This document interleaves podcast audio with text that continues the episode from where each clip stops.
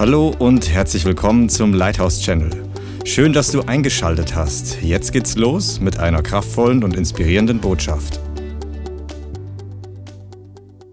Markus Evangelium Kapitel 11, Vers 20. Das ist eine bekannte Stelle. Ich lese ab Vers 20. Und als die frühmorgens vorübergehen, sahen sie den Feigenbaum verdorrt von, dem, von den Wurzeln an.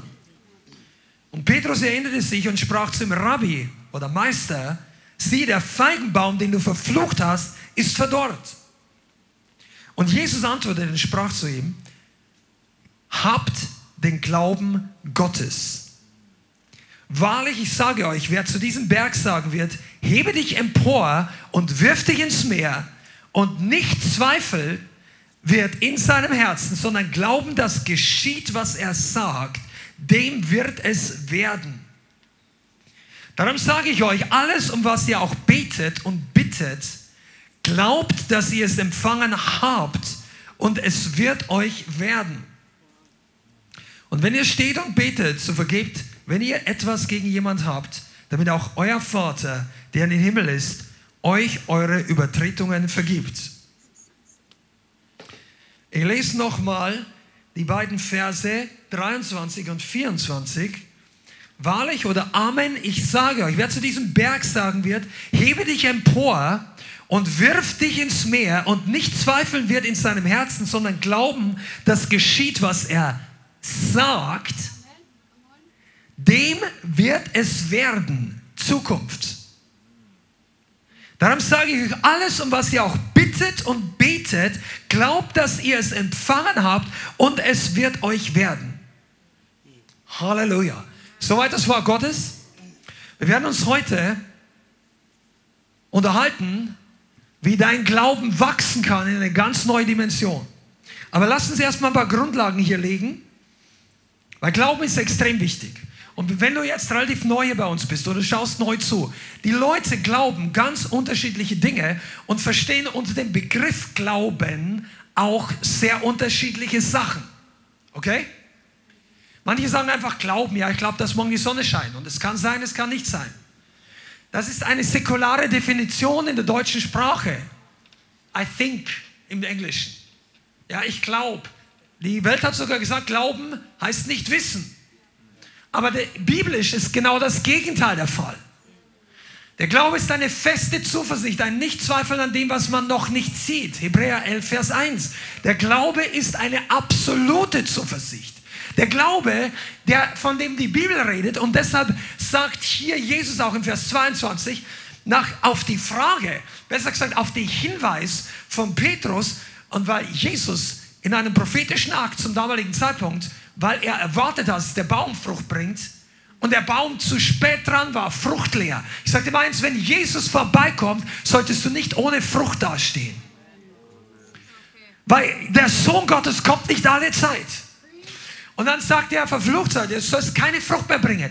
Auf gut Deutsch, deine Zeit ist abgelaufen, Ende. Und am nächsten Tag war der verdorrt.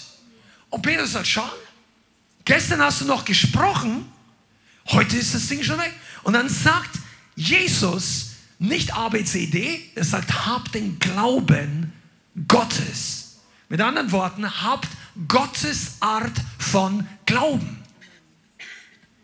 Wir brauchen nicht den Glauben dieser Welt. Seid ihr da? Wir brauchen nicht die Art von Glauben, die Menschen dir aufdrücken wollen. Vor allem brauchen wir nicht den Unglauben dieser Welt. Unglauben ist nicht einfach das Fehlen von Glauben. Biblischer Glaube ist einer der wichtigsten Themen, den man in einer Gemeinde überhaupt thematisieren oder sprechen kann. Glauben heißt nicht nur, du hältst etwas für richtig und für wahr. Ich habe da schon öfter darüber gesprochen. Wir wollen heute eigentlich über Glaubenswachstum sprechen. Aber lass mich mal zwei, drei Wiederholungen noch mal kurz reinbringen, damit du auch unterscheiden kannst, okay? Glauben hat im biblischen Sinn mehrere Dimensionen, die alle richtig sind. Aber diese Art von Glauben ist fortgeschrittener Glaube. Natürlich bedeutet Glauben auch, dass du etwas für richtig hältst. Jeder von uns, der heute hier ist und von neu geboren ist, der Christ geworden ist, der glaubt, dass Jesus von den Toten auferstanden ist, aufgefahren ist in den Himmel, auch vorher für uns gestorben ist, für meine Sünden, der hält das für wahr. Amen. Das machen viele in der Welt nicht. Es gibt Milliarden von Leuten, die wissen noch gar nicht, was Jesus getan hat. In anderen Kulturen auf der anderen Seite der Erde. Die brauchen das Evangelium dringend. Und das Evangelium muss geglaubt werden. Und das Evangelium sagt Aussagen, Wahrheiten, Verheißungen. Und diese Wahrheit und Verheißung müssen wir glauben. Das heißt, wir müssen sie zuerst einmal für wahr halten. Du kannst kein Christ werden, wenn du nicht glaubst, dass Jesus nicht auferstanden ist. Und jetzt bist du in einer Gemeinde gelandet, die sich nicht schämt dafür, manche Dinge klar zu sagen. Es gab Chefs oder wie sagt man, Leiter der protestantischen evangelischen Kirche, ich glaube es waren die Lutheraner, bin ich ganz sicher, von denen vor ein paar Jahren der Superintendent, das ist die oberste Autorität da, gesagt hat, er glaubt nicht an die Auferstehung. Es gibt Pfarrer, die glauben nicht an die Auferstehung. Diese Leute können per Definition kein Christ sein. Auch wenn sie uns canceln wollen für so eine Aussage. Aber aus, dem, aus der Bibel, die sie übrigens auch nicht für die letzte Autorität halten. Weil sie denken, das haben Menschen geschrieben und das muss man im heutigen Licht neu, so wie Politik machst du alle paar Jahre, alle Jahrzehnte neu, weil du denkst, wir wollen heute was anderes. Wir probieren das, den Sozialismus, den Idealismus, dies, jenes. Die Bibel brauchst du nicht umschreiben, die musst du glauben. Die Bibel muss nicht geändert werden, die muss nicht angepasst werden. Das Wort Gottes muss nicht verdreht, verformt, ausgeschnitten, verkürzt, erweitert werden. Das Wort Gottes muss in erster Linie geglaubt werden. Und Glauben heißt zunächst natürlich für Wahrheiten. Wenn du das nicht für wahr hältst, wird es dir nicht helfen. Jesus sagt, ich bin der Weg, die Wahrheit und das Leben. Niemand, sagen wir niemand, niemand, niemand kommt zum Vater, außer durch mich, sagt Jesus in Johannes Evangelium Kapitel 14, Vers 6. Das ist eine der Fundamentalaussagen des Evangeliums. Es gibt nur einen Weg. Nur einen Preis, den Jesus selber bezahlt hat. Nur ein Ziel, das ist der Vater von Jesus Christus. Die anderen Götter sind nicht das Ziel deiner Spiritualität, zumindest nicht, wenn du ewig leben willst. Also ewig leben im Sinne von gutes Leben. Ewig existieren wird jeder Mensch. Aber ewige Herrlichkeit, Erlösung, Errettung und ewige, sage ich mal altmodisch, Glückseligkeit das werden nur die finden, die beim Vater von Jesus ankommen. Und die Tür heißt Jesus Christus. Und das müssen wir zunächst mal für wahr halten. Aber das hilft nichts, wenn wir es alleine nur für wahr halten. Denn es gibt Millionen von Menschen, die glauben, dass Jesus der Messias ist, was viele Juden ja nicht tun.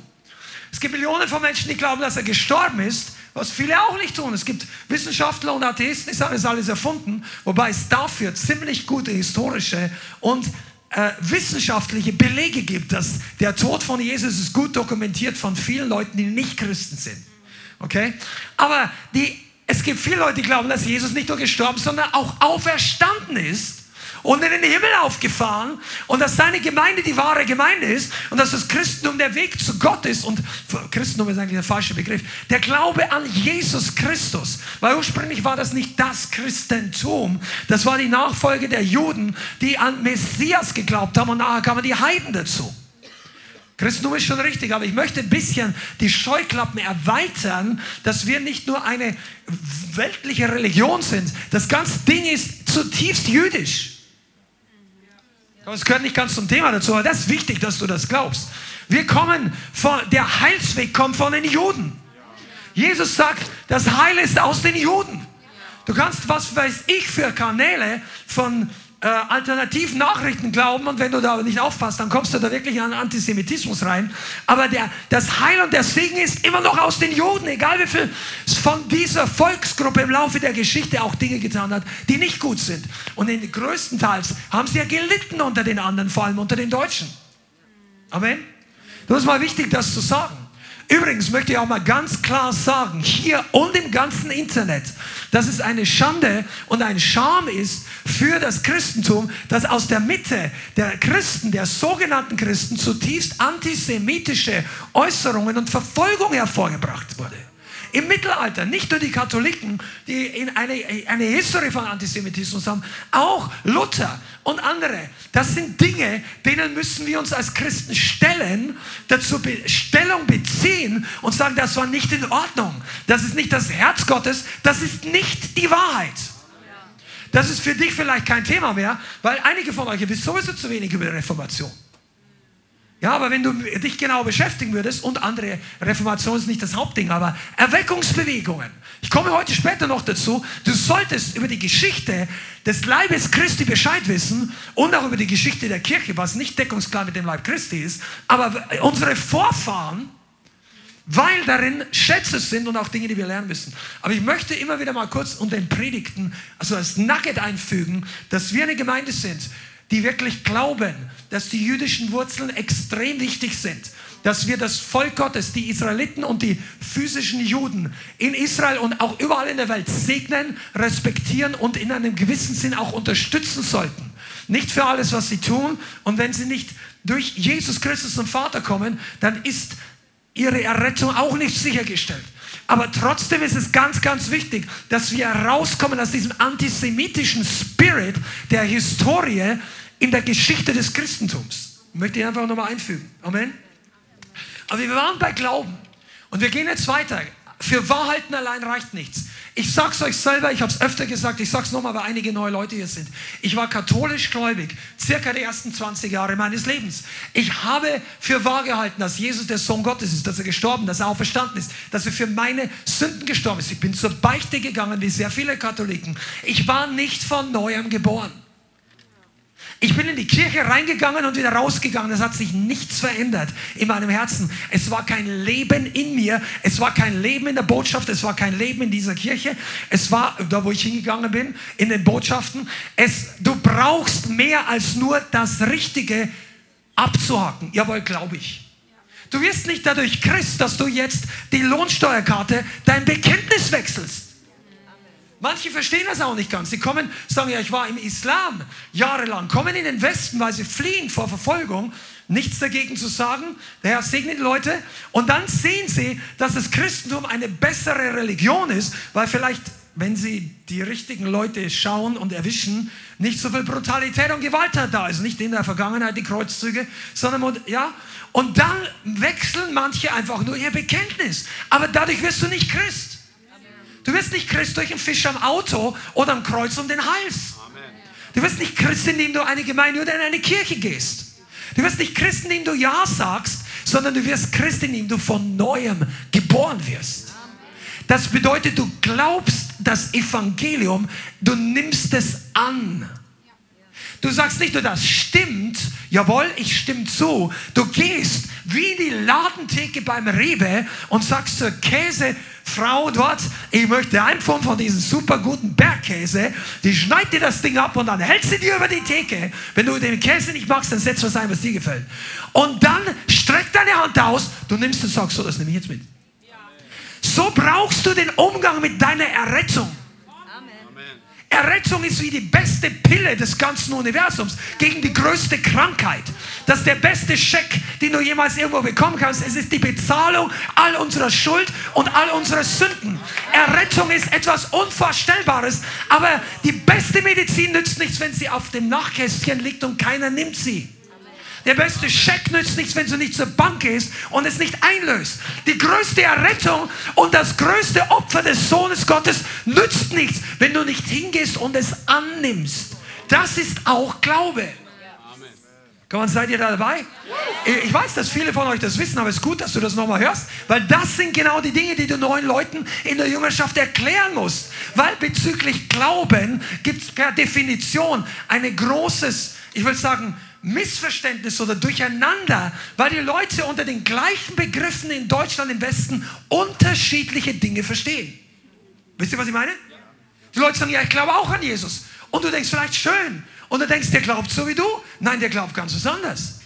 Der glaubt, dass er irgendwann eine, eine letzte Ölung braucht, dass ein äh, Weihrauch, was auch immer, orthodox, katholisch, freikirchlich. Vielleicht denkt der, der muss irgendwie in zerrissenen Jeans rumlaufen, darf auf keinen Fall religiös sein und so weiter. Was die Leute mit Glauben verbinden, wissen die ja nicht. Aber wichtig ist, dass du weißt, was die Bibel sagt.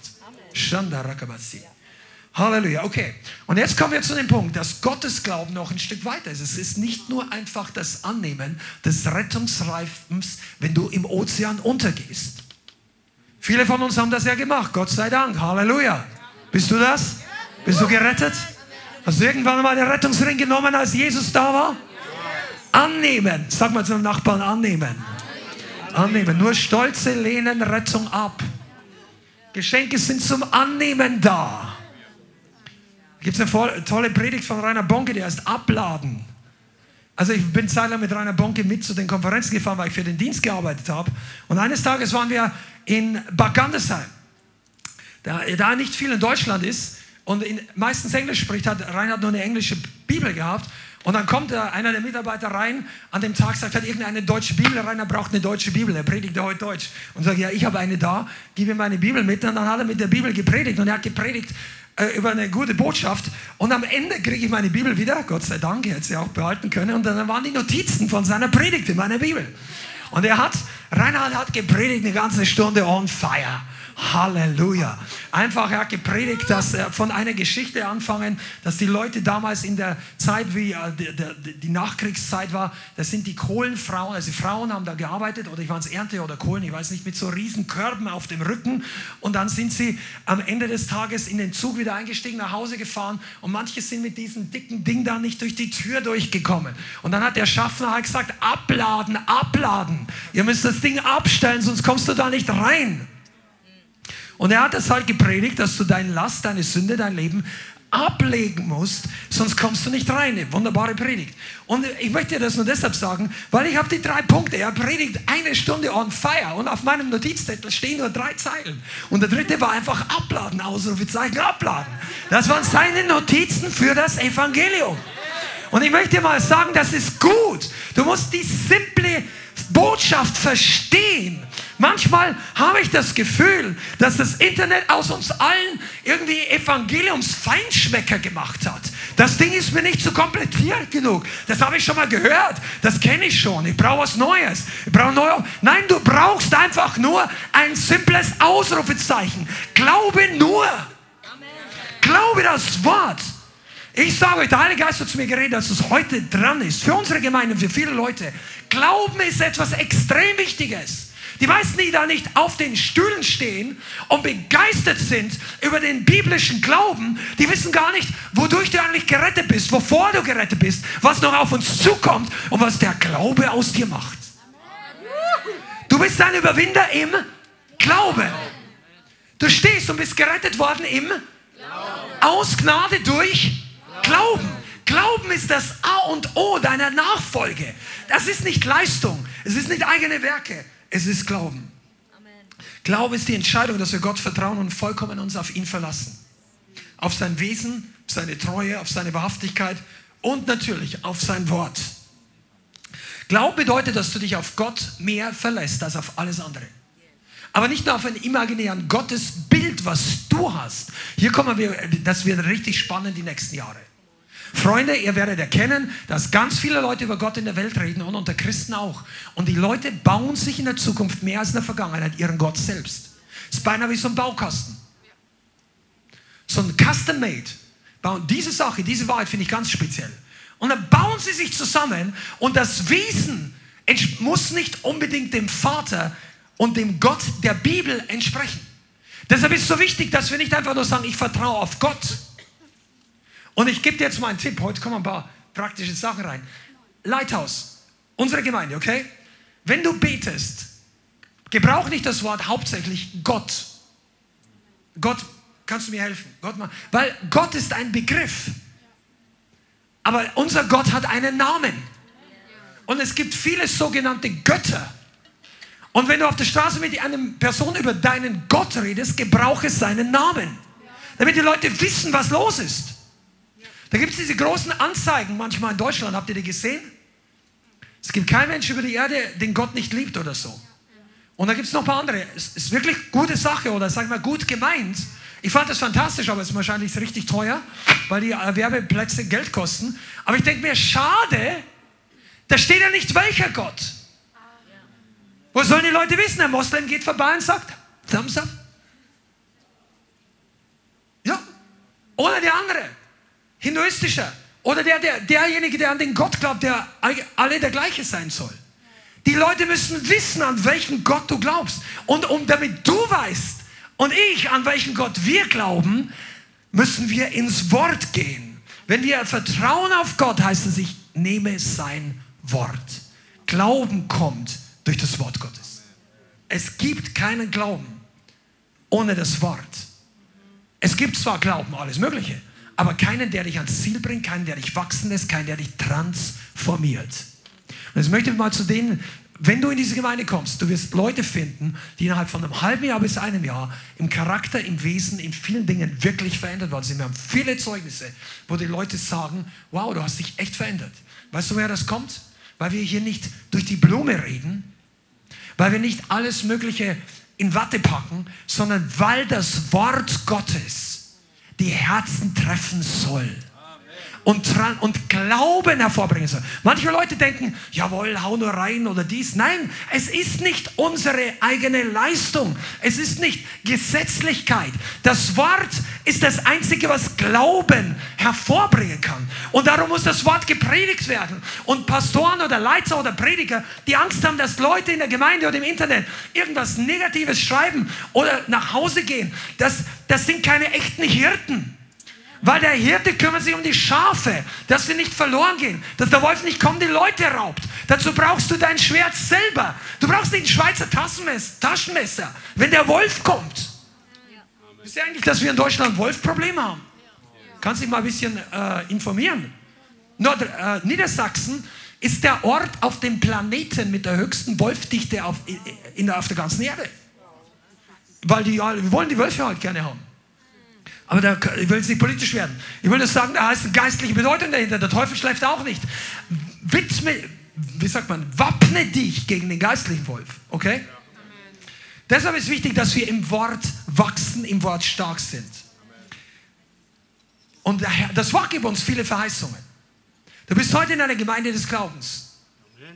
Glauben bedeutet, dass verkündigt wird, was Gott für uns getan hat. Was er tun will. Und nicht nur irgendwo, irgendwie auf einem Kreuz vor 2000 Jahren, sondern was er heute noch tun will und was er heute noch tut. Wisst ihr eigentlich, dass wir deshalb diese Zeugnisse geben? Das ist nur ein kleiner Vorgeschmack, was Gott tun kann und was er tun will und was er tun wird. Denn wenn wir es hören, entsteht Glaube. Komm mal, sag's nochmal, es entsteht Glauben. Glaube.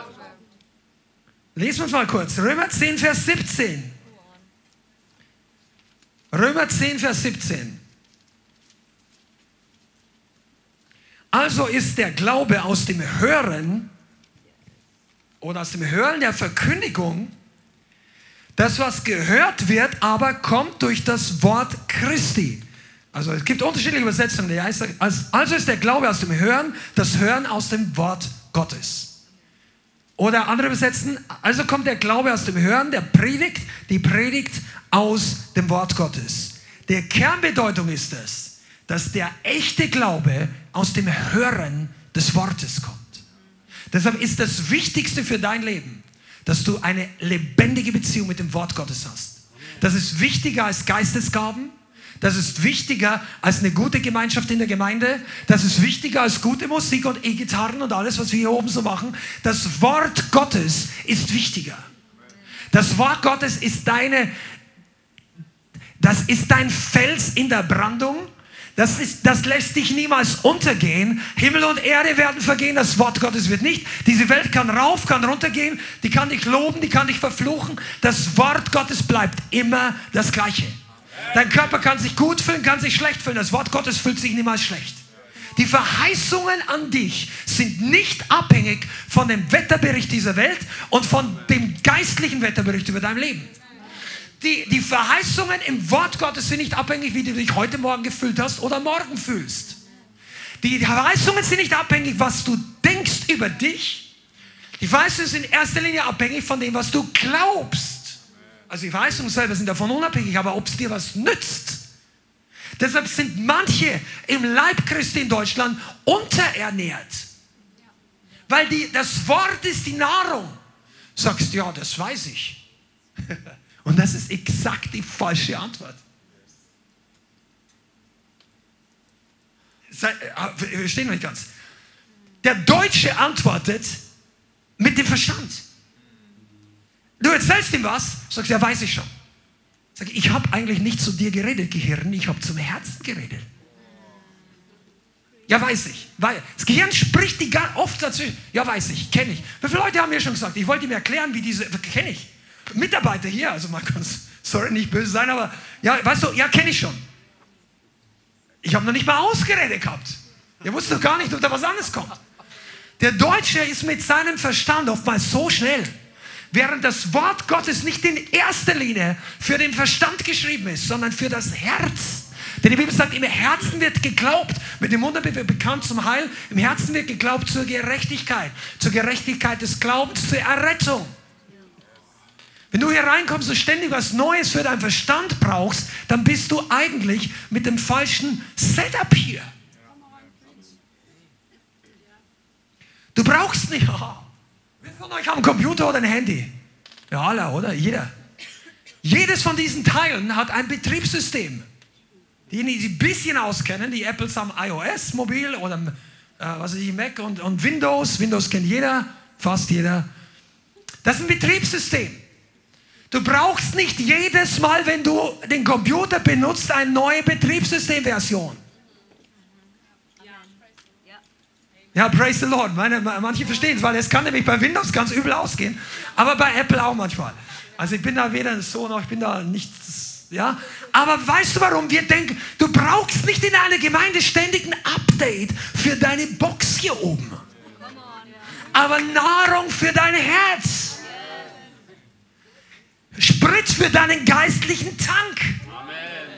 Glaubensnahrung, gute Botschaft und jeder glaubt, sagt mal Amen. Amen. Du brauchst Feuer. Feuer ist nicht davon abhängig, wie das Manual des Feuerlöschers oder des Feuerentzünders. Du musst brennen. Du brauchst Nahrung. Glaube ist dafür da. Glaube wird entzündet durch Nahrung. Wenn ihr wüsstet, Glaube ist der limitierende Faktor. Besser gesagt, er könnte es ja sein, dass es nicht mehr limitierend ist. Aber unser Glaube, unser mangelnder Glaube, unser begrenzter Glaube ist der limitierende Faktor der Gemeinde in Deutschland. Natürlich gibt es andere Dinge, die auch wichtig sind. Erkenntnis, Offenbarung. Erst recht Gehorsam. Aber ich komme nachher noch am Ende dazu, dass viele Leute Gott nicht gehorchen, weil sie ihm nicht richtig glauben, weil sie ihm nicht richtig vertrauen. Deshalb ist Glaube extrem wichtig. Versuch gar nicht erst dir deine Medaille zu erarbeiten, beginne leidenschaftlich zu werden über dein Glaubenswachstum. Komm on, wir kommen jetzt hier richtig auf den Track. Wenn du in die Gemeinde hier kommst, unsere Vision als Leiter und auch für die ganze Leithaus ist es, dass hier Männer und Frauen und Teenager und Kinder des Glaubens hervorkommen. Glauben. Nicht einfach, ich weiß nicht glauben. Ja, können wir mal, schauen wir mal, schauen wir mal nicht. Wie Beckenbauer sagt, schauen wir mal, das singen wir schon. Na, das ist nicht der biblische Glaube. Du bist überzeugt dass es kommt. Du bist überzeugt, dass nicht nur, dass Gott dich irgendwann in deiner Zukunft gebraucht. Du bist überzeugt, dass es kommt. Wir schauen uns das heute an. Heute wird dein Glaube geboostet. Chat, wenn du es glaubst, schreib mal Amen. Come on, Jesus. Manche von uns müssen wirklich lernen, dass sie unterscheiden, ob das, was sie in der Vergangenheit hatten, wirklich Glaube war oder seelische Begeisterung. Weil der Glaube wird bleiben, die seelische Begeisterung wird aufhören, wenn die Umstände sich ändern. Wenn die Zustimmung sich ändert. Wenn deine Glücksgefühle weniger werden. Wenn deine Geschenke ausgehen. Wenn die, die, die Annahme der anderen Menschen nicht mehr da ist. Dein Glaubensleben ist niemals auf die Annahme der Menschen gebaut. Jesus ist größer. Jesus wurde verachtet, verlassen und verraten von also verraten wurde nicht von allen, aber verlassen wurde von allen, damit wir Gemeinschaft haben können mit Gott, dem Vater, Elohim, El Shaddai. Weißt du was?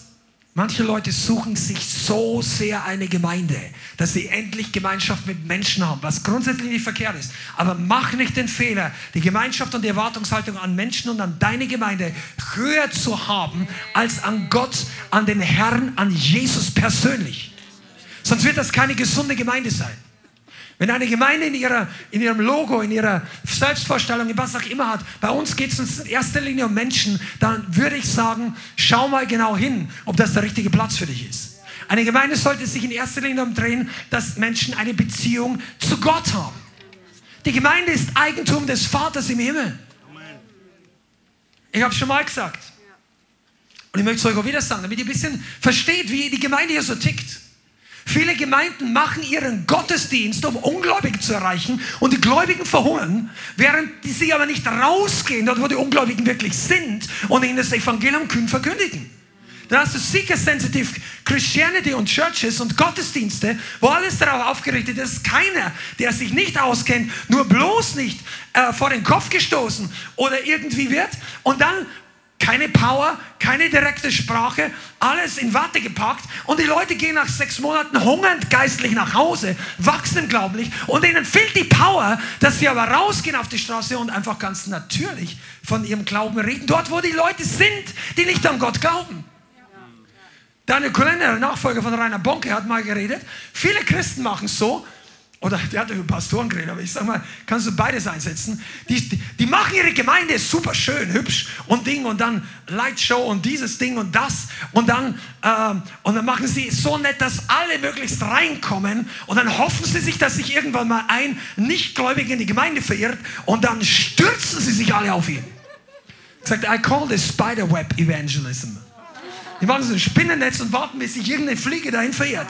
Aber die Bibel redet nicht davon sondern weißt du, die Gemeinde ist eine Zurüstungsstätte für die Gläubigen. Aber natürlich auch, wir predigen, und ich glaube, einige von euch, ihr kritisiert uns für Dinge, ihr habt keine Ahnung, was hier wirklich läuft, schaut doch mal vorbei.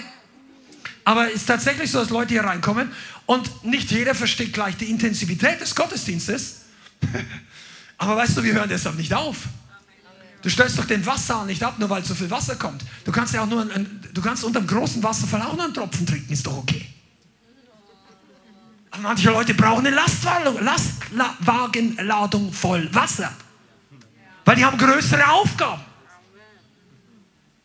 Komm on, wir reden heute über Glauben. Kannst du das glauben? Amen. Du bist eigentlich hier eine Spezialausbildungsstätte für Gläubige. Amen. Wir sind nicht Ungläubige.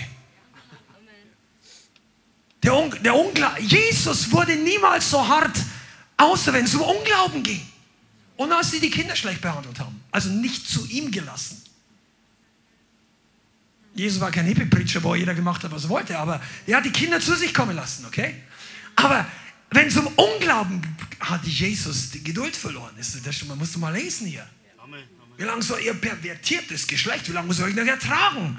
Da gesagt, er hat nicht zu den Pharisäern gesagt, sondern zu seinen Jüngern. Und die Jünger denken sich, oh, jetzt habe ich, glaube ich, was falsch gemacht.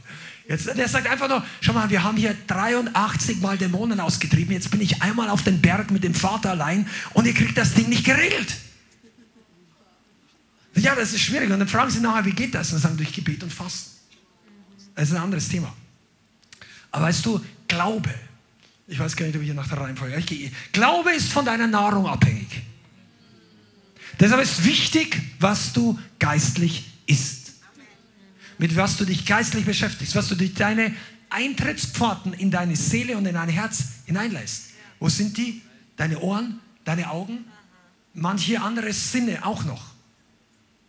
Aber trotzdem, vor allem, was du hörst und was du siehst und mit was du dich füllst.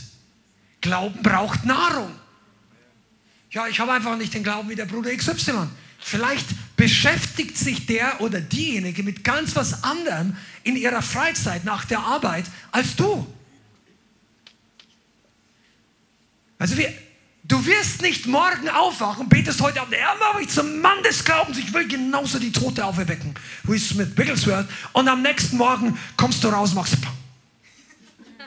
oh, jetzt ich fühle mich im Glauben gestärkt. Das kann, kann sein, dass der Heilige Geist dir begegnet. Aber ich sag dir, spätestens wenn du durch die Dusche und auf die Straße gehst, wartet dort die gleiche alte Welt wie gestern. Und dann brauchst du Glauben in deinem Herzen, nicht nur eine Berührung. Mensch, wenn ich das, wir, ihr, ihr kennt uns doch, wie oft wir für Leute beten, wir glauben, wir möchten, dass das Leute berührt werden, dass der Heilige Geist wirkt. Full House. Aber dein Glaube ist noch viel wichtiger. Du sollst dir wachsen zu einem Mann, einer Frau des Glaubens, dass du nicht kommst und dich, ja, ich fühle mich schlecht, ich bleib zu Hause. Meine Güte, wenn du dich schlecht fühlst, komm. Amen. Dann brauchst du erst recht Glaubensnahrung. Hast du mal festgestellt, dass bei Jesus die Kranken zu krank waren, um zum Heiler zu kommen?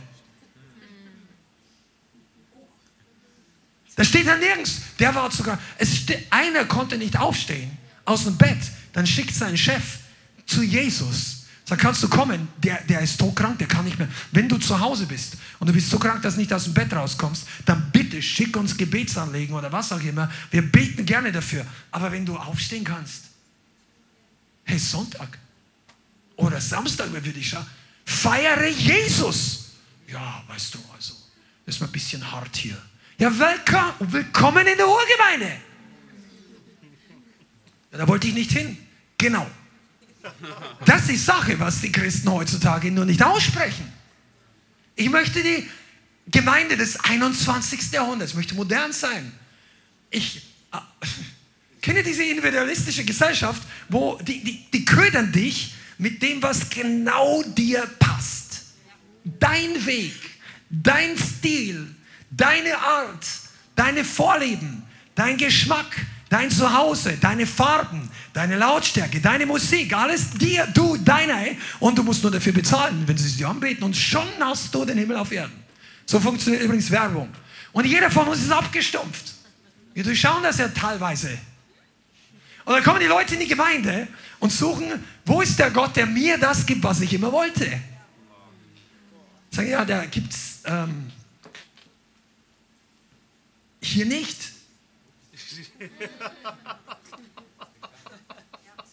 Der ist da nicht drin. Der Gott, der uns und den Himmel auf Erden bringt, was wir immer wollten, den gibt es sowieso nicht. Weder in der Finsternis noch im Licht. Weil der Teufel lügt dich auch noch an. Der gibt dir nicht, was du willst. Der gibt dir so lange, bis die Schnalle wirklich zu unter deinem Fuß. Tack. Dann hängt er eine 100 Kilo Eisenkugel ran, sagt, Freund, du gehörst jetzt mir. Und sagst, ich glaub dir nicht. Er sagt, genau. Ist ja auch eine Lüge. Aber irgendwie fühlt es sich trotzdem so schwierig an. Du glaubst es zwar nicht, aber dein Leben wird immer schwieriger. Und so laufen Leute rum, selbst Christen, gebunden bis zur Dachkante und sagen, ich bin nicht gebunden, ich bin total frei und ich weiß nicht, warum ihr alle so laut seid, aber ich bin genauso glücklich und so weiter. Und dann denkst du dir, Freund, entspann dich, der Herr möchte dich segnen. Wow. Ich gehe nicht da rein, weil sonst geht, droppt hier die Zuschauerzahl gleich mal runter. Nein, du nicht. Halleluja, seid ihr dabei? Come on, Glauben. Du kannst nur das glauben, was Gott dir anbietet, sonst ist es nicht aus der richtigen Quelle. Aber wir brauchen Glaubensnahrung. Einige von euch, ihr habt so lange in Gemeinden zugebracht, wo viel Wissen, aber wenig Glaubenssubstanz gepredigt wurde, dass euch diese Predigt irgendwie, das geht hier so und du denkst, warum redet da und davon? Ich weiß das doch schon. Aber du, das ist nicht hier oben das Wichtige. Das muss in dein Herz fallen. Ich warte drauf, wir predigen heute noch ein bisschen länger, bis da einer aufsteht und sagt, ich hab's. Come on. Dein Glaube, deine, wisst ihr eigentlich, dass wenn du Glaubensnahrung kommst, bekommst, da gehst du nach Hause und du fühlst dich einfach aufgebaut. Da ist Salbung. Salbung des Glaubens. Wir brauchen auch andere Salbung. Salbung der Überführung, Salbung der Heilung, aber Heilung, Befreiung. Der ganze übernatürliche Bereich hängt total mit dem Glauben zusammen. Einige von euch würdet gern predigen oder würdet gern diesen oder jenen Dienst tun. Alles super, wenn es der Heilige Geist in dein Herzen einlegt. Aber stell sicher, dass du Substanz des Glaubens entwickelst. Und ich sage das auch für diejenigen, die hier in dieser Gemeinde sind. Pass mal auf, einige von euch, ihr wartet, bis ihr die erste Gelegenheit habt, dass ihr was sagen könnt. Aber während du hörst, während du nachfolgst, während du da bist und nicht irgendwo drei Minuten von, von drei Stunden Predigt mitkriegst, sondern wenn du diese Glaubensnahrung empfängst, in dir wächst Glauben. In dir wächst eine Substanz. Dann kommt die nächste Welle, der nächste Wind, der nächste Sturm und du stehst ganz anders. Du antwortest der Attacke ganz anders als vor einem halben Jahr. Da musst du nicht gleich laut werden, aber du stehst einfach da und sagst, nein. Teufel sagt, ah, ich werde dich klein kriegen. Und du stehst einfach da und sagst, äh, warum? Früher hast du gedacht, ah, er kommt zurück. Meine Sucht kommt zurück. Und jetzt stehst du einfach da und sagst, wieso sollte ich? Und du merkst gar nicht, wie weit du gewachsen bist. Und dann schauen dich andere Leute an, wie vorhin ihr Zeugnis gegeben hat. Das habe ich schon öfter gehört. Die Leute, bei Alex war es irgendwann mal so, vor ein paar Jahren, die kam dann zurück in ihre alte geistliche Umgegend und so und hat dann eine Kleinigkeit weitergegeben. Und dann sagte, oh, du müsstest predigen und so. Die war dann total überrascht. Jetzt predigt sie ja wirklich. Schon haben sie über die freigesetzt, in Jesu Namen. Aber einige von euch, wenn du im, unter der Glaubensnahrung bist, du wächst. Du wächst, lass dir das nicht einreden. Wichtig ist das Gewicht deiner Nahrung. Das Gewicht deiner, das, was du aussprichst. Einige von euch, ihr denkt, ich weiß das nicht. Weißt du, ein, ein, ein, ein Neugläubiger, der ein paar Wochen Glaube ist, der aber richtig was empfangen hat, der kann mit drei Sätzen mehr sagen als ein Bibelschüler mit, mit einer halben Stunde. Weil du diese Substanz brauchst. Okay, es kommt durch das Hören. Jetzt möchte ich da ein bisschen drauf eingehen. Einige von euch, ihr hört zu wenig. Ihr hört zu wenig zu. Aber nicht jetzt, dass ihr in der Predigt zuhört, sondern du denkst, ich lese das zu Hause nochmal. Ich denke darüber nach. Ich meditiere darüber. Ist alles nicht schlecht, das ist ja auch biblisch. Aber hör genau zu. Die Bibel sagt nicht, der Glaube kommt aus dem Nachdenken. Steht nicht da. Der Erfolg, oh, jetzt musst du ein bisschen, jetzt musst du ein bisschen breiter werden. Ja? Es sind einige von euch multitaskingfähig. Der Erfolg in deinem Leben kommt durch Nachsinnen über das Wort. Da steht nämlich in Josua, also im Buch bei Josua. Wenn du an meinem Wort bleibst und darüber nachsinnst Tag und Nacht, dann wirst du vollkommen auf all deinen Wegen. Das ist gut. Aber das heißt nicht, dass der Glaube, der übernatürliche Glaube kommt durchs Nachdenken. Du brauchst einen Sender für deinen Empfänger. Jemand, der akustisch das Wort sendet. Die Bibel sagt, hören. Und da ist ein Geheimnis drin, was wir Deutsche, ja, kenne ich schon, ich lese es. Nein, lese es mal laut. Lass es dich mal hören. Hör dir eine Predigt an, aber hör dir nicht eine Predigt an von irgendeinem Prediger, der, der wirklich Unglauben austropft und alles kritisiert, alles besser weiß, wenig Frucht hat, vollkommen isoliert oder alle möglichen Leute. Aber du brauchst Leute des Glaubens, denen du zuhörst. Bei denen es durch die Predigt, auch wenn sie es nicht direkt sagen kommt, es ist möglich. Du kannst das. Was die Bibel sagt, was das Wort Gottes sagt, nicht einfach, was du dir wünschst. Glauben ist wichtig. Und hören ist extrem wichtig. Einige von uns, wir hören, was Ihr wundert euch, dass du am Sonntag nicht so aufgebaut bist wie letzten Sonntag, aber dann zähl mal zusammen, wie lange du den Sender dieser Welt von Unglauben und Unreinheit gehört und gesehen hast und zähl mal zusammen, wie viel du Glaubensnahrung gehört hast. Du schaust die und jene Nachrichten an, du hörst in deiner Arbeit die ganze Zeit nur irgendwelches Gerede von Unglauben. Die Leute müssen es, meinen es ja nicht böse, die kennen das gar nicht anders. Mach ihnen keinen Vorwurf. Aber verwechsle nicht. Manche Leute denken ja, nur weil sie es nicht böse meinen, ist auch nichts Schlechtes dahinter. Ja, das ist nicht so. Die Bibel sagt auch, Jesus sagt, wer nicht mit mir sammelt, der zerstreut. Wer nicht mit mir Glaubensnahrung sammelt, der zerstreut den Glauben der Gemeinde. Deshalb ist wichtig, dass du herkommst und sagst, Herr, lehre mich glauben, lehre mich wachsen. Und einer der Wachstum ist, dass du hörst. Du, du solltest es hören. Und dann hör dir die richtigen Sachen an. Wer von euch kennt George Whitfield? Zehn Leute, nicht so viel. Wer von euch weiß, was William Booth gemacht hat? Ein bisschen mehr. Wer von euch kennt Seymour, William Seymour, den Schwarzen?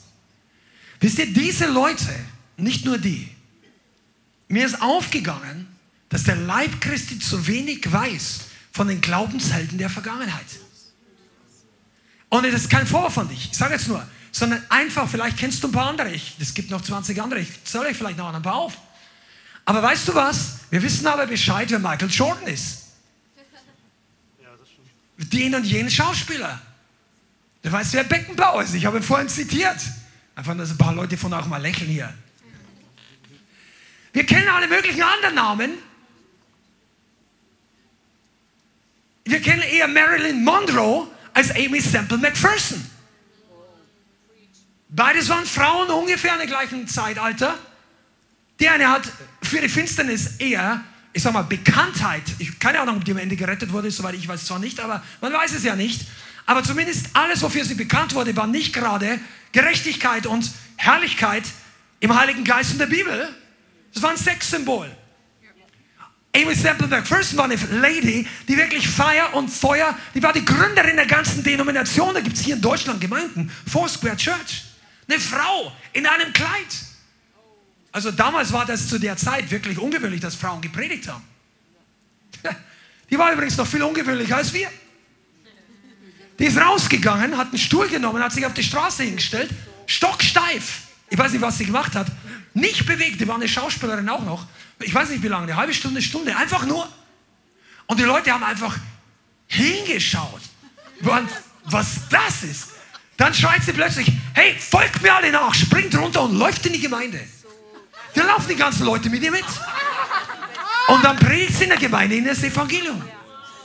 Die hat mächtige Wunder getan. Weißt du, manche, wir wissen gar nicht, was alles die letzten 50, 100, 300 Jahre passiert ist. Ich habe schon mal erzählt, dass Church Whitfield eine Stimme hatte. Der war ein kleiner Typ und hat das noch geschielt. Einige von euch denken, ich kann nichts machen, meine Nase ist krumm. Ja, dann lest mal Church Whitfield. Der hat die Leute zum Herrn geführt, der hat geschielt, den haben sie verspottet deswegen. Ja, Dr. Schielauge und sowas. Der Mann hat drei Schiffen auf dem Ozean Atlantik gleichzeitig gepredigt. Ohne Mikrofon. Come on, jetzt sag mir nicht, dass es dir hier zu laut ist. Der Mann hat 20.000 Leute in Amerika, im neuen, damals in, in, den, in der neuen Welt, in der, in der Siedlung. Da war es noch nicht die Vereinigten Staaten. Er hat denen gepredigt. 20.000 Leute, die haben gemessen, eine Meile weit in der Stadt, die lange Straße, hat man seine Stimme noch gehört. Und heutzutage regen sie Leute auf, dass ihnen das so laut. Vergiss diese Lautsprecher. Der war lauter. Und die Leute haben sich bekehrt. Und die Leute wurden gerettet. Und die Leute wurden überführt. Mensch, was, wisst ihr, solche Leute, und abgesehen davon von der Bibel, weißt du eigentlich, wie viel Glaubensnahrung von uns Christen nicht gegessen wird, die da wäre? Du bist heute hier, um Geheimnisse zu lernen, wie dein Glauben geboostet wird. Amen. Okay, hören, eine lebenslange Beschäftigung. Du solltest dich darüber festlegen, du möchtest mehr Glaubensnahrung hören. Mehr Leute. Wisst ihr, es macht einen Unterschied. Ich sage jetzt mal ganz offen, es gibt unterschiedliche Dienste im Leib Christi, gute Dienste. Es gibt Leute, die lehren dir wirklich das ABC oder das XYZ der Endzeitauslegung, wo es da auch unterschiedliche Meinungen gibt. Aber es gibt Leute, die sind da wirklich fähig. Und wenn du über den Antichrist wissen willst, dann geh mal da und dahin. Da gibt es Leute, die können dir biblisch lehren und auslegen. Da gibt es pastorale oder seelsorgerliche Leute. Da gibt es Evangelisten. Aber ich sage dir mal eins, wenn du Glauben lernen möchtest, dann hör dir nicht die Leute an, die von Arbeitszeit einfach für den Verstand dir Informationen geben. Wenn du Glauben lernen willst, dann geh nicht einfach nur zu irgendeinem Propheten. Oh, jetzt muss ich aufpassen. Aber es ist so. Wir brauchen nicht nur prophetische Aktivierung. Viele Leute in Deutschland, äh, das war eine Zeit lang richtig modern, Gaben aktivieren, Geistesgaben rausgehen, geistliche Schatzsuche, ist alles super. Bei uns findest du das ja auch, schau nur auf dem YouTube-Channel. Aber Glaube kommt nicht durch Geistesgaben in erster Linie. Es gibt eine Geistesgabe, die dir sehr hilft, im Glauben zu wachsen. Es reden neun Zungen. Aber trotzdem ist es wichtig, dass du weißt, dass du Nahrung des Glaubens ich gebe dir mal ein paar Beispiele. Wer von euch kennt Schambach? RW Schambach. Doch ein paar Leute. Google den mal auf YouTube, wenn du nach Hause gehst, wenn du einfach Ermutigen brauchst. Und gib mal, der predigt aber Englisch. Ja, musst du. Schambach, der ist schon beim Herrn, der war, denke ich, so von den 50er bis zu den 90er Jahren aktiv in Amerika. 26 Miracles. Hör mal das Zeugnis von ihm an, wie er erzählt, dass ein Junge, der 26 große Krankheiten hatte, der, noch, der konnte nicht laufen, der konnte nicht hören, der konnte nicht sehen, der konnte nicht sprechen, seine Zunge hing hier vorne raus, sein Herz, seine Lunge, seine Nieren waren allen dysfunktional, er sollte eigentlich schon tot sein. Seine Mutter bringt ihn mit in die Zeltveranstaltung von A.A. Allen. Und dann hör dir mal an, was da passiert. Und wenn du hör, den reden hörst, den Schambach, dann wirst du plötzlich merken, dass diese Männer und Frauen, sage ich jetzt mal, aber er ist ein Mann, dass die eine Sprache des Glaubens haben. Du hörst ihm zu und der hat noch nichts Besonderes gesagt und denkst, das ist gut. Das baut dich schon auf, wenn der nur die, die, die, die Nebensätze sagt. Du weißt, was ist das? Die, die Salbung des Glaubens. Der begeistert sich. Dann ja, wie kann man nur so begeistern? Leute haben Glauben. Die sehen, was du nicht siehst. Ja, kein Wunder, ich sehe nur die Decke. Oder? Weißt du was? Wenn du sehen könntest, dass manche Männer und Frauen des Glaubens sehen, du wärst begeistert. Du würdest auch ein bisschen anders schauen, obwohl du weißt, der Haut hast wie wir, wie die Deutschen. Da. Ich, äh,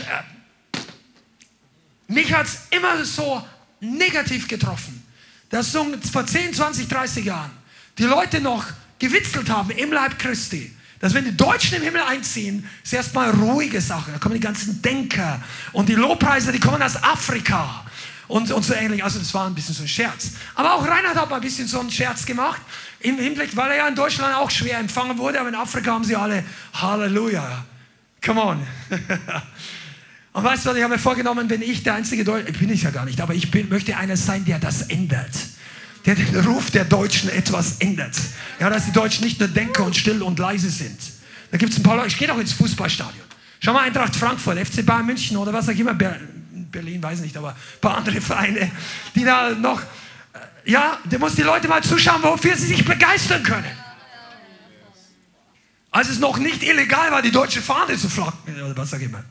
Ist ja heute auch nicht illegal, ja, aber ist ein bisschen verpönter als 2014.